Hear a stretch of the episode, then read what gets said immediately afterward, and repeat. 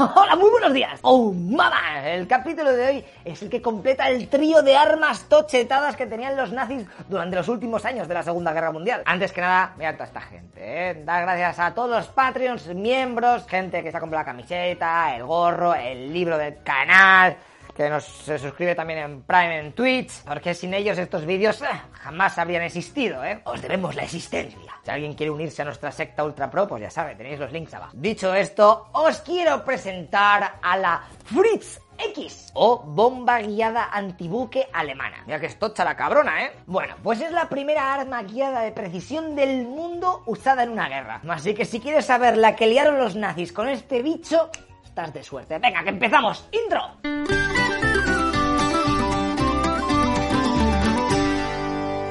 Antes que nada, tenemos que saber que cuando tú vas en un bombardero en la Segunda Guerra Mundial, no sé si te ha pasado, bueno, lo normal es que digas, vale, ahí está el objetivo, calculas la velocidad, la altura y ¡Ale! Esto seguramente lo has tenido que dar en clases de física. Tiras las bombicas y a rezar para que alguna dé y haga fuegos artificiales. A estas bombas que no están guiadas se las suele llamar como bombas tontas, de gravedad o de caída libre. O lo que es lo mismo, es una jodida lotería. Y luego también tendríamos las bombas retardadas, que son aquellas a las que se les pone un paracaídas, ¿eh? Para que vayan más lenticas, muy bonitas. Se suena del Worms, ¿eh? Mm. Esto que puede parecer un poco paranoia se hace mayormente porque el caza o el bombardeo hace un vuelo bajo para tener más precisión y necesita tiempo para salir de ahí antes de que pete todo aquello. O también te sirve si quieres tirar una bomba nuclear, que si no todo el hongo se come el avión que acaba de tirar la bomba, macho, eso no es plan. Eso sí, estas bombas con paracaídas tienen un pequeño hándicap, y es que como haya aire se las lleva a tomar por culo. Así que ojito con eso. La aviación alemana, la Luftwaffe, ya se dio cuenta durante la Guerra Civil Española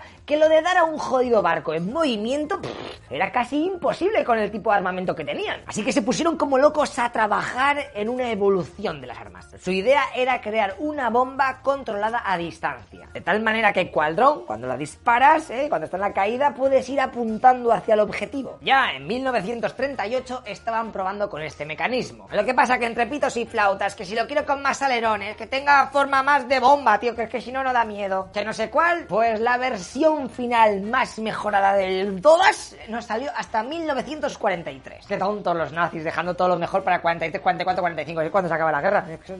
Menudos losers. Así que solo les daría tiempo a construir unas 1400 Fritz X a lo largo del final de la guerra. Vale, lechero, ¿y cómo leches se manejaba este pepinazo? Pues a ver, ¿eh? Porque tiene su aquel. Tú vas en un bombardero y cuando estés a una altura de 5 kilómetros de altura y a otros 5 kilómetros del objetivo, sueltas la bomba. En ese momento, el avión debe mantener la velocidad y el rumbo para que el artillero controle mejor la caída de la bomba. O sea, el piloto no puede hacer ni giros ni leches porque entonces le haces perder la perspectiva y el ángulo. O sea que con la tontería estás poniendo a tu avión en una posición muy delicada. Ya que eso, un avión tirando siempre para el mismo lado así lentico, eso es fuselaje fresco para los cazas enemigos o las materias antiaéreas. Durante la caída de la Fritz X, el tipo que la maneja tiene una emisora de radio que hace mover las aletas traseras de la bomba. Así que puede manejarla de una forma un poco tal, pero oye, menos es nada. ¡Chaval! ¡Flipas! Acabamos de descubrir un arma guiada por radio, sin cables ni nada. ¡Qué tecnología! Cuando empezaron con las pruebas se dieron cuenta de que estar viendo todo el tiempo a la bomba caer durante 5 kilómetros, pues mira, al principio cuando la tiras, bien, ¿eh? porque la ves, está cerca. Pero luego se va haciendo pequeñiga, pequeñiga cuando va llegando a la tierra y ahí la pierdes de vista, sobre todo cuando hay mal tiempo. Así que los alemanes añadieron una bengala en la cola para ver dónde iba, a lo Apex o a lo Fortnite. Lo sabéis, ¿eh? Si viajáis a la Segunda Guerra Mundial y veis caer cosas ahí con una estela todo pro, que sepáis que no es Iron Man, es Iron Bomb. maneras, a ver, ¿eh? que la bomba no estaba autopropulsada, así que el artillero podía hacer correcciones de máximo 500 metros del lugar predeterminado de caída, ¿vale? Ahí se podía mover.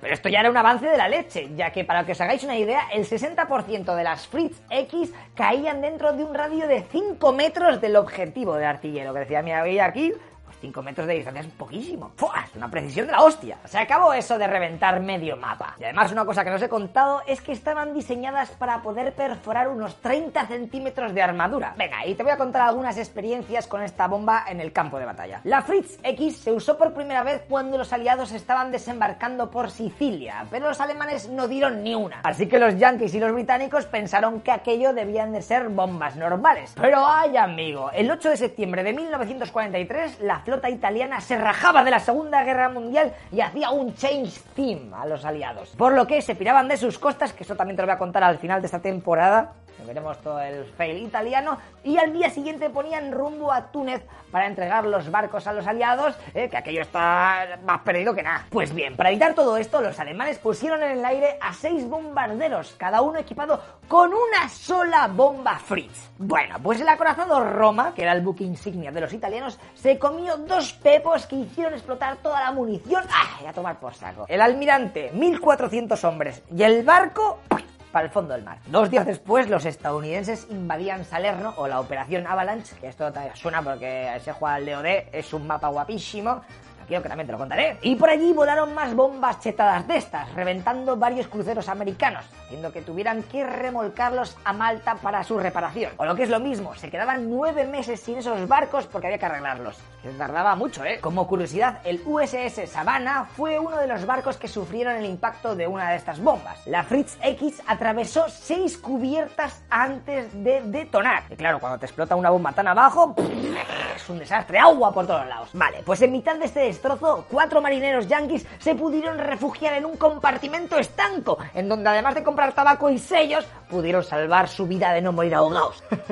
ok, pues la situación de este barco era tan delicada que tuvieron que comerse 60 óricas ahí atrapados hasta que llevaron el barco a Malta y los pudieron sacar vivos. Joder, pues sí que está guapa la bombica esta, pero como todo en la guerra, cuando alguien inventa algo, el otro bando saca la contramedida. Y en este caso, el ejército estadounidense, al ver que la Fritz era controlada por radio, pues en sus barcos empezaron a instalar un sistema de radio para interferir la señal alemana. Lo malo de esto es que el marinero yankee debía ir probando las diferentes 18 frecuencias para ver cuál usaba el artillero alemán, ¿eh? Y joderle, o sea, a ver, frecuencia 1, nah, no se ve. Frecuencia 2, ¡corre, coño, que lo va a matar! Espera, 3, la cope, ¡Vamos, que cada vez está más cerca! ¿Quieres estar listo? Lo haces tú, ¿eh? Que aquí, aquí todo el mundo sabe dar órdenes. Ah, tío, esto no va. Y claro, esto teniendo en cuenta de que solo hubiese una bomba Fritz de estas en el aire. Imagínate con varias, empiezas a mover, ¿cuál cojones estoy moviendo? Así que viendo que aquello era un Cristo del horror, la tecnología evolucionó y sacaron el tipo 650,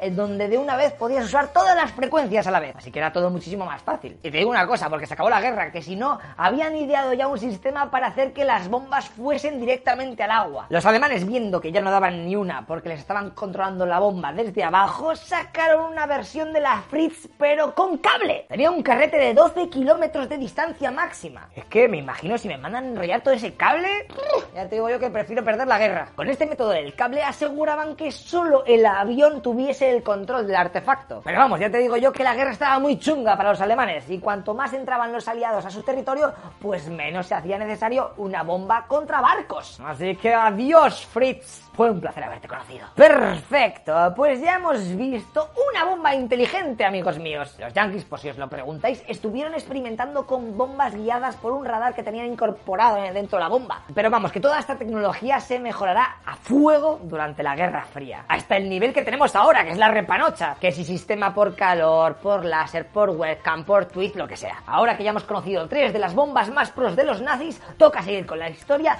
y en el próximo capítulo vamos a ver una operación especial de los británicos que fijo te va a molar. Mira, si no te mola, pues no te mola, qué mala suerte, me das dislike. Pero si te mola, pues me das like. Así que venga, no te olvides de suscribirte a la campanita, nos apoyas en Patreon si te mola todo este rollo que estamos haciendo y esta enciclopedia monumental que estamos cantando a toda leche.